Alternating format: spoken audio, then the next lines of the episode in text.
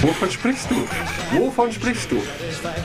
Nur weil mich der liebe Gott so viel lieber hat als dich und mich jeden Tag segnet. Ich habe aber den Untergang der abendländischen Kultur gelesen. Auf einem Schild. Und zwar? Coffee to go jetzt auch zum Mitnehmen. Wow. Was soll man mit dieser Information anfangen? Hm? Ah, es ist schön, ein Milchkaffee mit Milch. ähm, Ich hätte da eine Rückfrage. hör mal bloß. Ah, Rückfrage. Du, ich habe eine Rückfrage. Da gibt's noch was. Rückfrage und, falls Sie noch Rückfragen haben, nee, ich habe Vorfragen. Eine Rückfrage. Mix, wie geht's dir? Supermarkt an der Kasse. Sammeln Sie Punkte? Nein, Komma hätte ich aber gern. Oh je. Gut, du schneidest alles weg, wir fangen nochmal an. Ja, hallo Chris. Moin Mix. Es ist Dienstag. Und wir sollten mal eine Lanze für den Dienstag brechen, weil ich denke, was wir hier tun mit diesem Podcast ist gut für den Dienstag an sich. Weil ich glaube, der Dienstag hat keine Lobby. Ich meine, denk mal nach. Montag, die wenigsten Menschen mögen Montag. Es gibt sogar Songs darüber, wie sehr Montag gehasst wird. Mittwoch ist schon wieder die Hälfte der Woche. Ja, ich hab sie durch. Gipfelbier am Mittwochabend. Donnerstag ist der kleine Freitag. Freitag ist eh geil. Und über Wochenende braucht man nicht sprechen. Aber Dienstag ist so wischiwaschi. Dieser Tag hat überhaupt keine, kein Gesicht, gar nichts. Und wir geben diesem Tag mit dieser Sendung ein Gesicht. Dienstag kommen Chris und Mix nach Hause zu euch. Wahnsinn. Schön, oder? Ja, sehr schön. Es ist so schön, ich baue dir ein zweites Licht ein auf deiner Seite. So schön. Dienstag. Wir brechen eine Lanze für den Dienstag. Ja, war mir jetzt mal wichtig. Der Dienstag. Du, ich habe ähm, ein Problem. Ich muss mit dir sprechen. Gestern war ich nachmittags zu Hause, Homeoffice, und hatte ein sehr wichtiges Papier vorzubereiten. Und das war, der gestrige Tag wurde dann zu einem Mustertag der Prokrastination. Es war Wahnsinn. Allerdings muss ich zu meiner Verteidigung sagen, mein Schreibtisch war nicht aufgeräumt. Und das war das Problem. Ja. Denn ich dachte mir, okay, dass ich mich richtig gut konzentrieren kann, räume ich meinen Schreibtisch auf. Das Problem ist aber, ich hatte jetzt nur so halb Bock, mich um mein Paper zu kümmern und habe deshalb den Schreibtisch sehr schön aufgeräumt. Hatte dann so einen guten Lauf, dass ich einfach das ganze Haus aufgeräumt habe, was den ganzen Tag dauert. Und dabei, und das ist eigentlich noch viel spannender als meine Proxi- Prokrastination, ich habe es nämlich dann heute früh hingeschustert, noch auf die Schnelle mit schlechtem Gewissen, ähm, nach 30 Minuten habe ich zum ersten Mal in den Kühlschrank geschaut. Da war aber nichts Genießbares drin. Ich habe dann nach 60 Minuten nochmal geschaut und nach 90 Minuten nochmal. In der Hoffnung, dass sich irgendwas geändert hat am Kühlschrankzustand. Und jetzt halte ich fest, nach 120 Minuten, also beim vierten Mal, habe ich was gefunden. Also muss sich irgendwas getan haben. Es war aber niemand da, ich war allein. Okay. Das Und diesem Phänomen gilt es jetzt auf die Spur zu kommen. Ich weiß noch nicht wie. Die Überlegung ist aber, ich organisiere den Kühlschrank um, so dass ein Kind reinpasst. Daunenjacke, Mütze, setze ich mein, meine jüngste Tochter rein und die soll einfach mal 120 Minuten aufpassen, was im Kühlschrank passiert. Ja, Und ich habe die Idee gestern Abend schon angesprochen, gesprochen, sie ist noch nicht so auf ganz krassen. Also, nee, bis jetzt, ich muss mir was anderes einfallen lassen. Aber eigentlich fand ich es gut, denn es kennt jeder. Man guckt in den Kühlschrank und guckt nur oft genug rein und plötzlich ist was drin, was man essen könnte. ich glaube nicht. Ich glaube, deine Situation ändert sich. Du wirst immer verzweifelter und gehst dann irgendwann tatsächlich an Brokkoli. Nein, das ist unmöglich. Es ist was, liegt was anderes drin, wenn man nur oft genug reinschaut. Okay. Die Ich mein- Theorie vertrete ich hundertprozentig. Es gibt ja auch diese Theorie, dass wenn du das Zimmerlicht ausmachst, das muss ja irgendwo hin. Es geht alles in den Kühlschrank. Weil im Kühlschrank brennt immer Licht, sobald du die Tür aufmachst. Schau, das zum Beispiel können wir dann auch verifizieren. Also schlagen wir zwei Fliegen mit einer Klappe. Win-win. Ist nicht, passt nicht zur Produktivität. Soll ich mit deiner Tochter reden, wenn sie jetzt bei dir noch nicht so anspringt? Ich weiß es noch nicht. Apropos Tochter, da gibt es noch eine gute Nachricht. Es gibt endlich eine gute Nachricht. Was Hänschen nicht lernt, lernt Hans nimmer mehr, stimmt nicht. Es stimmt nicht. Es ist mehr oder weniger erwiesen, dass es egal ist, wann man was lernt. Man hat den Eindruck, Kinder lernen leichter, weil sie es in der Regel konsequenter tun. Aber es gibt jetzt eine Studie, vielleicht können wir den Link in die Show Notes äh, tun, habe ich nämlich durch Zufall gelesen, ähm, in der erforscht wurde, wie sich, wie die Lernfortschritte bei gleichem Zeitaufwand zwischen Erwachsenen und Kindern sind, wenn es um eine Fremdsprache geht. Jetzt ist es in der Tat so, dass sich Kinder im Lernen der Aussprache wohl deutlich leichter tun, weil sie noch nicht so eine Aussprache-Expertise haben wie Erwachsene. Wir sprechen schon sehr lange so, also wir sprechen jetzt mitunter schon 30, 40, 50 Jahre Ja. Dinge so aus. Kinder noch nicht, die sind da flexibler und lassen sich auch eher darauf ein, weil es ihnen weniger peinlich ist, das ist meine Vermutung, Dinge so auszusprechen, wie man sie aussprechen muss. Gerade bei Sprachen wie Französisch Ja. oder so, da muss man schon mitunter über seinen Schatten springen, um ein Wort richtig auszusprechen. Könnte sein, dass uns das als Erwachsene hemmt. Kindern fällt es leichter. Aber wenn es darum geht, Vokabeln zu äh, behalten und Grammatik zu behalten, dann kommt uns tatsächlich unsere Lebenserfahrung zugute. Denn viele Vokabeln kennen wir schon, da wir sie schon mal gehört haben. Können wir uns erschließen aus Kontexten, die wir haben, zu anderen Sprachen, die wir vielleicht kennen oder zu Fremdwörtern, die wir in Zeitungen oder Büchern lesen. Und deshalb unterm Strich haben die Forschenden um dieses Projekt herausgefunden, es spielt keine Rolle, ob du jung bist oder alt, wenn du eine Fremdsprache lernen willst. Und das ist eine gute wie schlechte Nachricht. Ähm, die schlechte Nachricht ist die, dass ich ja seit ich 20 bin zu den meisten Dingen sage, dafür bin ich zu alt, das fange ich gar nicht erst an. Stimmt. Das muss ich mir jetzt abgewöhnen. Die gute Nachricht ist aber, und jetzt ganz im Ernst, und ähm, da wirst du, da werde ich dir aus der Seele sprechen, es ist einfach nie zu alt, dass wir was anfangen. Und die Entschuldigung, dafür bin ich zu alt, gilt einfach nicht. D'accord. 100% Super. Und jetzt wissen wir es noch, jetzt ist es noch wissenschaftlich äh, unterfüttert, deshalb finde ich es doppelt gut. Weil, wenn du 70 bist und willst Französisch lernen, so, du wirst 80 so oder so mit etwas Glück. Entweder kannst du es dann oder du kannst es nicht. Von daher ähm, freut mich. So eine Umfrage freut mich richtig, weil es auch einen Boost gibt. Ja, das hat mit geistigen Dingen zu tun. Also körperlich würde ich schon sagen, dass wir bestimmte Dinge nicht mehr so können wie mit 20. Absolut klar. Ja, auch nicht mehr natürlich lernen können. bin ich bei dir. Möchtest du mir sonst noch etwas sagen? Ich habe so einen Lauf, du merkst es, gell? Ja, ja, du, ich bin dafür da, dir zuzuhören. Es gibt super Neuigkeiten und die weißt du. Wir haben ein Buch besprochen vor Über einem Jahr mittlerweile. Wir haben begonnen September 2020, Ja, wenn du darauf anspielst. genau. Ja, vor über einem Jahr. Und was, wann haben wir dieses Buch besprochen, über das ich sprechen möchte? Das war die erste Folge. Damit hat alles begonnen. Ich bin mir ziemlich sicher, damit hat alles begonnen. Deswegen sitzen wir hier. Wir sprechen Wegen über ihm.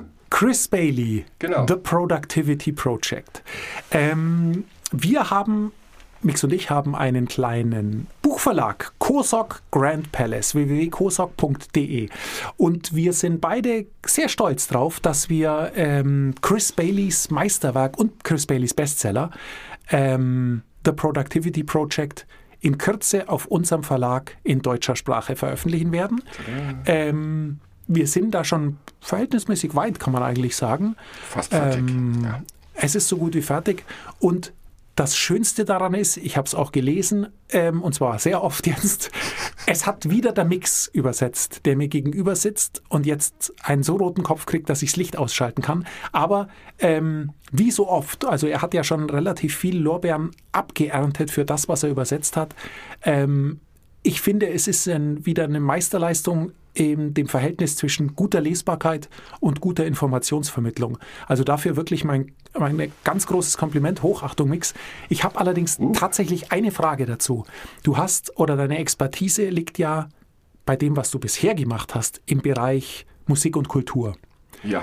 Ähm, all die Bücher, die du übersetzt hast, viele davon gibt es noch zu verkaufen, äh, zu kaufen, hatten letztendlich, waren Biografien über Musiker, waren ähm, sozusagen Biografien über die Zeit, in denen Musiker gelebt haben. Also es hatte immer einen sehr starken kulturellen Kontext. Jetzt gehst du oder musstest du ja mit Chris Bailey in ein völlig anderes Feld, das viel, müssen wir der Fairness halber sagen, emotionsloser erstmal ist, ähm, in dem viel weniger Geschichte und Historie mitschwingt und das deutlich faktenbezogener ist. ja. Hat sich da in deinem Übersetzungsprozess, was deine Herangehensweise angeht, hat sich da was geändert oder sagst du, es ist völlig egal, übersetzen heißt einen Satz nehmen, übersetzen, nächsten Satz. Nein, nein, völlig egal ist das, glaube ich, nicht. Zum einen habe ich keine Crazy Walls mehr gebraucht. Was sind Crazy Walls? Crazy Walls, wir kennen das vielleicht aus amerikanischen Serien, wo der Massenmörder Zeitungsartikeln von seinen nächsten Opfern an die Wand tackert und die ganze Wohnung vollkleistert. Das musste ich unter anderem bei Sam Phillips machen, weil da an die, na, ich kann es jetzt nicht mehr sagen, jedenfalls weit über 100 Charaktere kamen in diesen Büchern vor. Manche nur einmal auf 1000 Seiten. Und da brauchte ich irgendein System, um die Verhältnisse zwischen diesen Personen mir merken zu können. Ganz kurz am Rande vielleicht, Sam Phillips ist ja der Typ, der in seinem Studio Sun Records, Elvis entdeckt hat, Johnny Cash entdeckt hat, all die Groß Größen aus der damaligen Zeit. Der Produzent seiner Zeit überhaupt. Okay, ja, genau. So gesehen war jetzt Chris Bailey um einiges einfacher, weil zum einen ist das natürlich auch ein Thema, das mir sehr am Herzen liegt und zweitens der Rechercheaufwand ist viel geringer. Also wenn ich da zurückdenke an Sam Phillips oder die Elvis-Bücher, wo seitenlang beschrieben wird, mit welchen Techniken welche Soundeffekte aufgenommen wurden, musste ich mir ein gewisses Maß an Engineering-Vokabular zulegen und auch verstehen, wie die Dinge funktionieren, was der Unterschied Re Reverb, Echo, Hall, wie wurde er produziert. Da war einfach viel mehr Zusatzarbeit vonnöten als jetzt Chris Bailey und was sehr dankbar ist, denn Chris Bailey schreibt über ein wichtiges Thema, ein Thema, weswegen wir ein Jahr später immer noch hier sitzen, wir das zu einem Podcast ausgearbeitet haben. Und er kann einfach so schreiben, dass er auch komplexe Zusammenhänge simpel darstellt, ohne dass Informationen verloren gehen. Ist ja auch eine Kunst als Autor. Und das hat es mir um einiges leichter gemacht, das zu übersetzen. Das heißt nur, dass ich es auch verstehe, die äh, letztendlich die reine Übersetzungsarbeit, die ist verhältnismäßig ähnlich, aber es gibt Bücher, bei denen du einfach so viel Hintergrundrecherche betreiben musst, um überhaupt die Thematik zu verstehen. Richtig, die, die, Thematik, bestimmte Begriffe, die ich auch in meiner Alltagssprache, in meiner Muttersprache nicht verwende, weil ich sie gar nicht kenne. Mhm, okay. Und da ist Producti äh, Productivity Project ganz nah am Leben. Das sind Begrifflichkeiten, klar, wir müssen sie übersetzen, aber das sind Dinge, Darunter konnte ich mir sofort etwas vorstellen. Wohingegen irgendwelche Aufnahmemaschinen der 60er Jahre musste ich sehr, sehr viel recherchieren. Wie benennt man die Dinge auf Deutsch und was bedeutet es überhaupt? Weil natürlich, um eine gute Übersetzung zu machen, musst du den Sinn verstehen. Klingt sehr banal, aber Wörter aneinanderreihen kann jeder. Es geht darum, was möchte der Autor sagen, wie wir schon in der Schule gelernt haben, und dafür eine angemessene Sprache im Deutschen zu finden. Und manchmal auch weiterzudenken, jetzt bei Sam Phillips zum Beispiel, verstehen das meine Leser. Natürlich habe ich eine andere Zielgruppe vor Augen, nämlich jemand, der sich für die Musik äh, der 60er, 50er Jahre amerikanische Musik interessiert, Interesse hat an Elvis Presley, Johnny Cash, Country, Rock'n'Roll. Da setzt sich ein gewisses Maß an Kenntnissen voraus. Aber manche Dinge überfordern auch die deutschen Leser, wenn es zu sehr ins Detail geht. Und dann muss ich mir ständig überlegen, gebe ich hier noch Zusatzinformationen mit, die der Originalautor im Englischen zum Beispiel weggelassen hat. Das war jetzt bei Chris Bailey straightforward, würde ich sagen. Aber es war nicht immer ganz einfach. Hast du dir für den Titel was einfallen lassen? Weil The Productivity Project eins zu eins zu übersetzen, ist ja auch nicht so ganz einfach möglich. Ja, habe ich mir. Ich überlege mir nur, ob ich dann letztendlich auf diesen Titel gekommen bin. Wie soll es denn heißen? Mission Produktivität. Genau. Ich weiß jetzt nicht mehr, wer auf die Idee kam. Spielt keine Rolle, ist ein genialer Titel. Ist ein genialer Titel. Ist ein genialer Titel, denn es trifft's. Und da kann ich vielleicht wieder kurz einhaken. Ähm, bei vielen Büchern, wir hatten äh, von einer Hörerin den, die Bitte bekommen, etwas mehr über die Autoren zu sagen, ja. ähm, wenn wir ein Buch vorstellen, ähm, haben das auch so gut umgesetzt, wie es uns möglich war.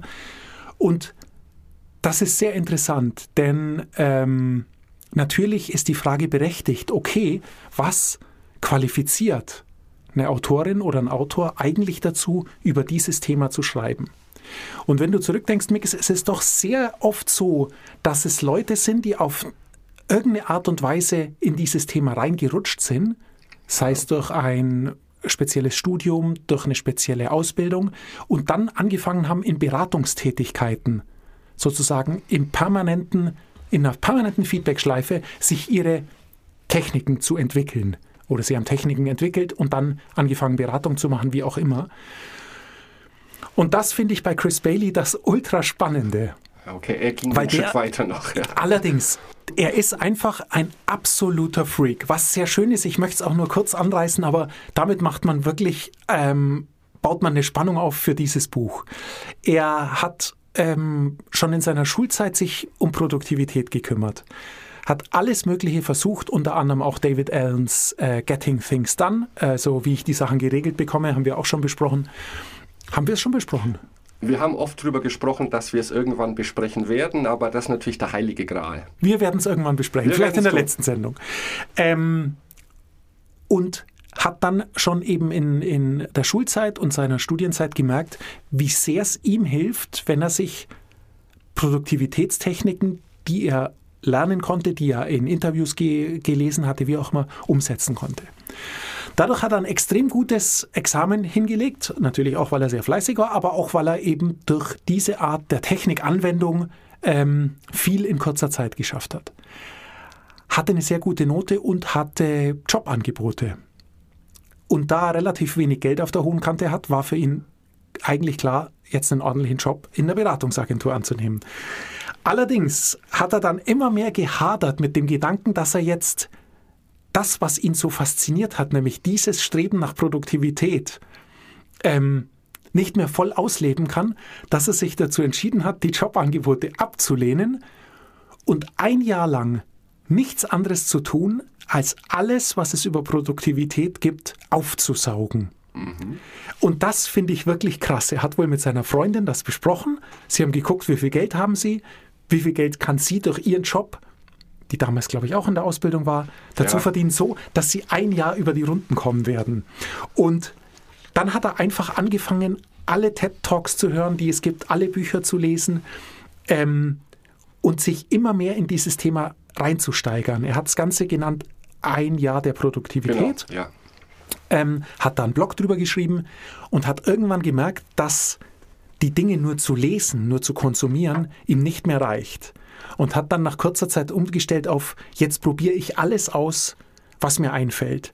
Was unter anderem dann war, einmal hat er 90 Stunden gearbeitet pro Woche über einen längeren Zeitraum, einmal hat er sich 70 Stunden lang TED Talks angeschaut, einmal hat er in totaler Isolation gelebt, er hat nur Wasser getrunken für einen Monat oder ist um 5.30 Uhr aufgestanden, um zu schauen, ob er in der Früh am produktivsten Also er hat wirklich alles bis zur Schmerzgrenze durchgelebt. Ja. Und was ich so super finde, nach diesem Jahr, und das kaufe ich ihm ab, hatte er echt eine wahrscheinlich der umfangreichsten Expertisen, nicht nur darüber, was es schon an bestehender Forschung zum Thema Produktivität und Produktivitätserweiterung gibt, sondern eben auch an Selbstversuchen. Letztendlich, was wir ja auch ein klein wenig in diesem Podcast versuchen. Ein klein wenig, ja. So weit würde ich jetzt nicht gehen. Ja, deshalb sage ich extra ein klein Ja. wenig, weil er hat wirklich sich aufgegeben. Also es war einfach ein Jahr, wo er sich aufgegeben hat. Dies, die- das Kapitel, wo er beschreibt, wo er dann sich in völlige Isolation begeben hat, um zu arbeiten, es ist tatsächlich beklemmend, wenn man es liest, obwohl es ein Fachbuch ist.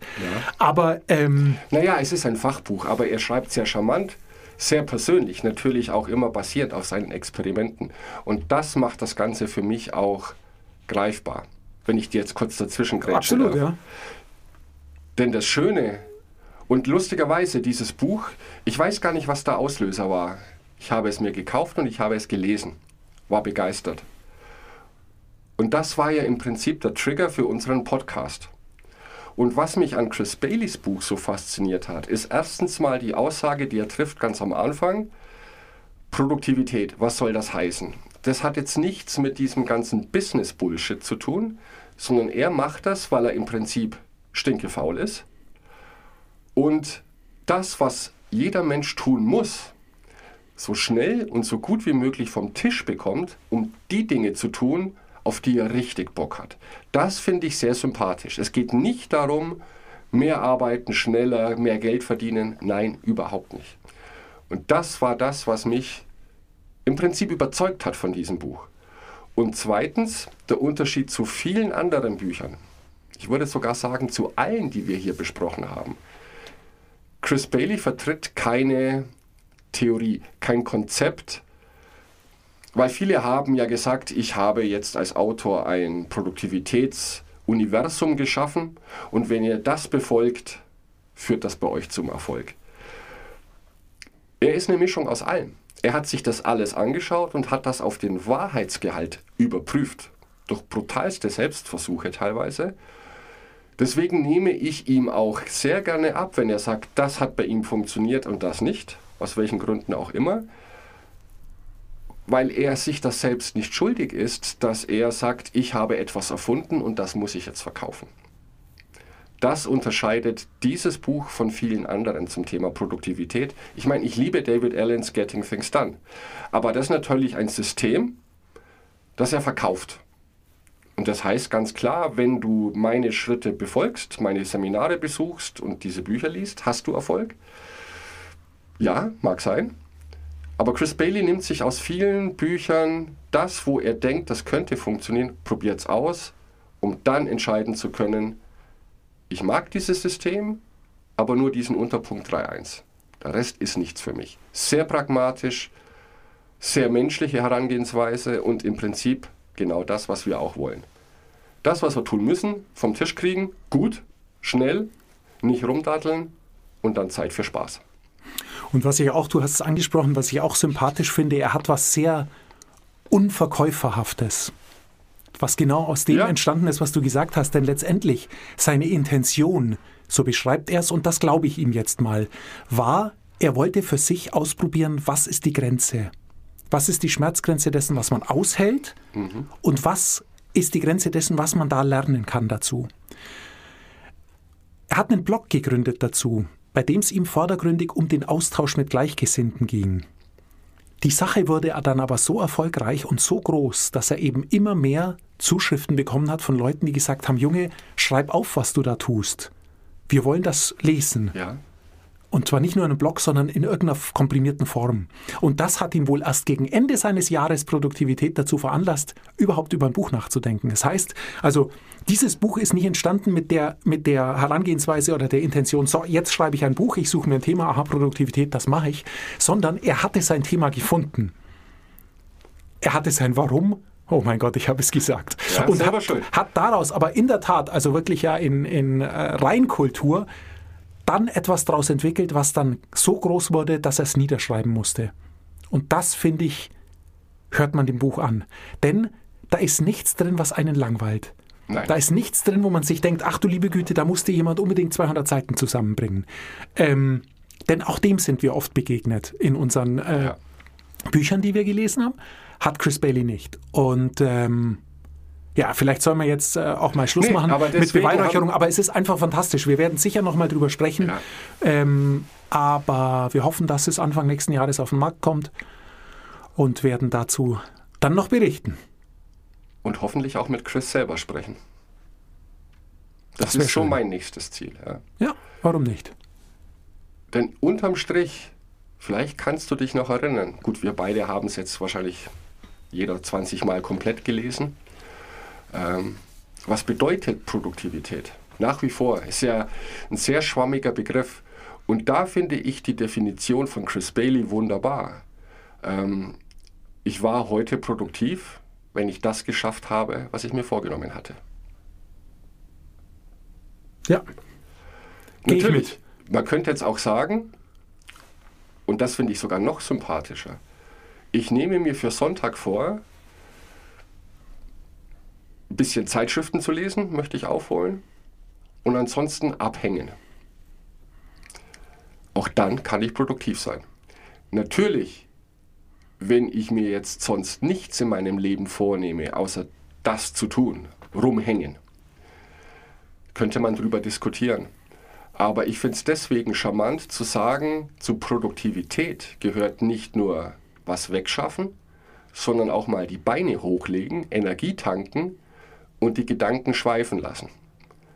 Und Gedanken, da kommen wir heute leider nicht mehr groß dazu, sind ja das Thema des Buches, das ich gerade vorstelle von Stephen Schuster, Clear Your Mind.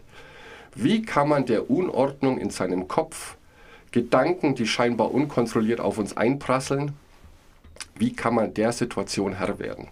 Ah, Jetzt war es so eine schöne Unterhaltungssendung heute. Jetzt Ich kommst du mit schwerem Stoff. Aber wir können, wir müssen Nein, nein. abschließen mit deinem Buch. Ich bin bei dir. Es Du- ist kein das Wort gehört Stoff. dir. Überhaupt nicht. Und lustigerweise hast du zu Beginn dieser Sendung etwas gesagt, über das ich hätte gerne heute intensiver mit dir sprechen wollen, aber wir können das gerne auf nächste Woche verschieben. Ähm, Themen wie Clean Desk Policy. Das sagt jetzt vielleicht nicht, nicht jedem unserer Zuhörerinnen etwas. Clean Desk Policy bedeutet, du kannst es wahrscheinlich am besten erklären, weil du das propagierst bei dir in der Arbeit und anscheinend auch zu Hause. Freitag ist der Schreibtisch so leer, dass auf der Tischplatte nichts liegt. Nur Freitag. Nur Freitag. Okay. Ist dir zu wenig? Ist mir zu wenig. Sehr krass, okay. Was heißt auf dem Schreibtisch liegen? Äh, natürlich liegen auch Dinge auf meinem Schreibtisch, aber nur Dinge, an denen ich gerade tatsächlich arbeite und die in einem System sortiert. Ich verstehe unter Clean Desk Policy vielleicht dann doch etwas anderes. Clean Desk Policy heißt, mein, meine Arbeitsplatte darf nur Dinge beinhalten, an denen ich arbeite. Keine Ablage, keine Dinge, die ich vielleicht nächste Woche brauche oder übernächste. Ungeöffnete Post. Und genauso versteht es Stephen Schuster auch. Die Idee von Clean Desk Policy in Zusammenhang mit Clear Your Mind ist die Theorie, dass wir nur klar und strukturiert denken können, wenn unser Umfeld genauso klar und strukturiert ist. Und auf mich trifft es zu 100% zu. Was ich eine schöne Anregung finde, an der ich überhaupt noch nicht war, ist die Überlegung, ähm, wenn wir jetzt wirklich ganz symbolhaft von einer viereckigen Tischplatte ausgehen, was steht dort oben drauf? Denn natürlich sind bei mir Ablagen, also Ablagefächer, ich habe drei Ablagefächer, die so übereinander sind, in denen Dinge sind, die dort mitunter einen Monat oder zwei liegen. Okay? Die Frage ist, ob das sein muss, ob diese ganze Ding nicht einfach irgendwo anders hingehört, wo ich aufstehen muss und es mir holen. Und das mache ich einmal die Woche, schaue ich alles durch. Alles, was ich in der Woche brauche, nehme ich mit auf meinen Schreibtisch. Alles andere bleibt weg. Und dann weiß ich, sehe ich immer, Ah, okay. von früh bis spät, hey, was auf meinem Schreibtisch ist, das sind die Dinge, um die muss ich mich diese Woche kümmern. Da kommt viel Neues dazu, da kommt vieles weg, keine Frage. Aber so, das ist keine schlechte Idee. Zumal sie nicht besonders schön sind, die Ablagen. Sie sind nicht besonders schön, die sind Nein. manchmal so semi-transparente, übereinander gestapelte. Vergilben sehr schnell. Genau, die, das oberste ist dann immer so voll, dass das zweite von unten, äh, von, ja, dass das zweitoberste dann so einsinkt an einer Ecke von den Vieren. Dann hängt der ganze Stapel, Stapel Ja, schräg genau, das und darf ah, passieren. verdammt, ja, okay. Also da gibt es, das war mir jetzt neu, tatsächlich zwei Theorien. Clean Desk Policy, sein, es geht hier um Knowledge Work, sind wir uns auch klar. Wobei ich sagen möchte, jetzt deine Angestellten, die an einer Werkbank vielleicht arbeiten, sollte man vielleicht auch drüber nachdenken. Es liegen nur die Werkzeuge auf dieser Werkbank, die ich jetzt gerade für meine Arbeit brauche und danach bringe ich sie zurück. Das ist jetzt nicht spießig, aber ich glaube, da schleicht sich schnell ein System ein. Ja, das lasse ich jetzt schnell bis morgen liegen. Morgen früh brauche ich es eh wieder. Dann ist man krank.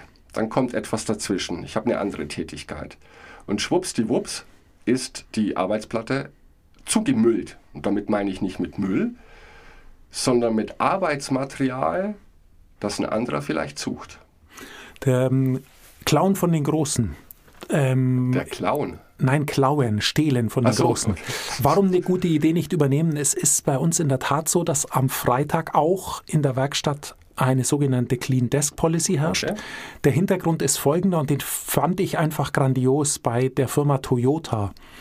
Wird so gemacht, dass einmal pro Woche jeder sein Werkzeug einräumen muss. Und da ist es wirklich wie in diesen lustigen Koffern, wo ein Schaumstoff drin ist und für jedes Ding gibt es eine. Aussparung in der Ja. richtigen Größe. Ähm, und deren Grund war, war zweierlei. Zum einen war es sozusagen eine Schärfung ähm, des, der jeweiligen Facharbeiterinnen oder Facharbeiter, sozusagen eine Verbindung zu ihrem Werkzeug aufzubauen, dadurch, dass sie es so pflegen. Einsortieren, jedes Teil einzeln nehmen und dahin zurücktun, wo sie es brauchen. Die zweite Sache ist die, dass einmal die Woche dann sofort auffällt, wenn irgendwas fehlt. Ja. Dass sie es dann sofort am Freitag melden können, Montag ist es wieder da und es kommt in der sozusagen Produktionskette nicht zu einem zu einer Verzögerung, weil ein Werkzeug fehlt. Und das dritte ist, und das fand ich eigentlich das Charmanteste und das ist für uns auch das Sinnvollste, ich bin gleich fertig, Ja, kleine gerne. Exkursion nur. Du siehst natürlich, wenn du dein Werkzeug einmal die Woche dann mit Bedacht anfasst, was man dann tut, ist was kaputt, ist was abgenutzt, ist was angebrochen, was auch immer. Und auch dann kann man sofort an diesem Freitag für einen Austausch sagen, am Montag ist was Frisches da. Und auch diese Gefahr ist gebannt. Und das in seiner Gesamtheit fand ich extrem interessant, denn, haben wir schon gesagt, gilt für mich am Arbeitsplatz auch, gute Werkzeuge sind die Voraussetzung für gute Arbeit. Das gilt für uns am, am äh, Schreibtisch genauso wie an der Werkbank oder überall. Äh, ein- eine Friseurin, die was auf ihr Handwerk legt, gibt, kann mit zu 1000 Euro für eine Schere ausgeben und ein Koch gibt 1000 Euro für ein Messer aus, wir geben 2000 Euro für einen Laptop aus. Also jeder hat so sein Ja. Ding, wo man einfach sagt, okay, da, das ist eine hohe Investition, die sich aber auszahlen wird, weil ich weil ich mich gut fühle mit diesem Werkzeug und auch dieses Gefühl über sich auf die Qualität meiner Arbeit überträgt. Aber interessanterweise stößt man da eher auf offene Ohren bei Handwerkern.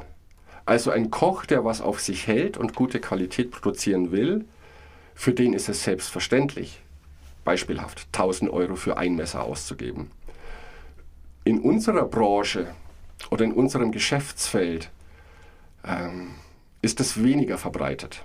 Das ist zumindest das, was ich, da ich viel in Beratungstätigkeit in anderen Unternehmen bin, sehe ich niemals oder sehr selten die Clean Desk Policy. Ich sehe Bleistifte, die hinten schon ab abgefressen sind. Wir kennen das. Ja. Äh, Knäuels aus Bürogummis, die immer größer werden von Tag zu Tag. Ähm, ich glaube, in diesem Feld ist das noch nicht so angekommen. Es stößt nicht auf so offene Ohren. Weil was die mich wundert. Was, weil die Argumentation ist immer, ich muss denken. Aber dazu nächste Woche, Steven Schuster, das ist jetzt sehr gut. Um gut und clever und strukturiert denken zu können, braucht erstens mal dein Kopf diese Ruhe. Und diese Ruhe kriegt er nicht, wenn er sich umschaut, was du automatisch tust, und da auf Chaos stößt. Das sollte, also da ist eine weiße Wand sogar noch das allerbeste, weißer Schreibtisch, weiße Wand, wenn es nur darum geht, auf seine Gedanken zu hören und die dazu zu bringen, etwas Vernünftiges zu produzieren. Bin ich voll dabei. Dann machen wir nächste Woche weiter, genau dort, wo wir aufgehört haben. Und berichte mir bitte von deinem Kühlschrankexperiment. Wenn ich es denn durchziehen kann. Du darfst es aber nicht publik machen, weil ich glaube, das ist, also es kommt jetzt in der Öffentlichkeit nicht so gut, Kinder in den Kühlschrank zu stecken. Nein, nein, das ist volontär. Also nur wer Ach so, erst- volontär, naja. natürlich. Ja, nein, nein, aber es haben sich schon alle, jede, alle haben natürlich Lust, aber meine Frau ist noch nicht einverstanden. Also da gilt es nach Überzeugungskraft. Die Kinder sind dabei, die wollten zu dritt rein. Bei deiner Frau darf ich Ähm, nicht mehr anrufen, ich weiß schon. Genau, das ist das Problem. Ja, deshalb habe ich da auch einen Fürsprecher verloren. Ich lasse mir was einfallen. Viel Glück, bis nächste Woche.